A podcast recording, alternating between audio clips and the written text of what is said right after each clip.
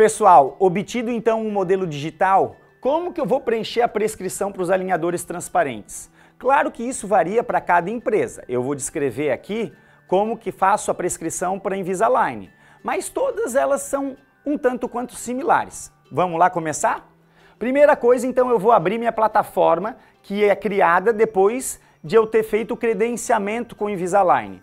Então, abro aqui a minha página e através dela começo a inserir dados do paciente, características clínicas principais, fotografias e começo também a escolher a faixa etária que esse paciente se encontra. Depois eu vou começar a preencher como que eu quero que corrija a sobremordida, como que eu quero que corrija a relação antero-posterior, a relação transversal, tudo informando características para que o software já faça esse setup digital preliminar.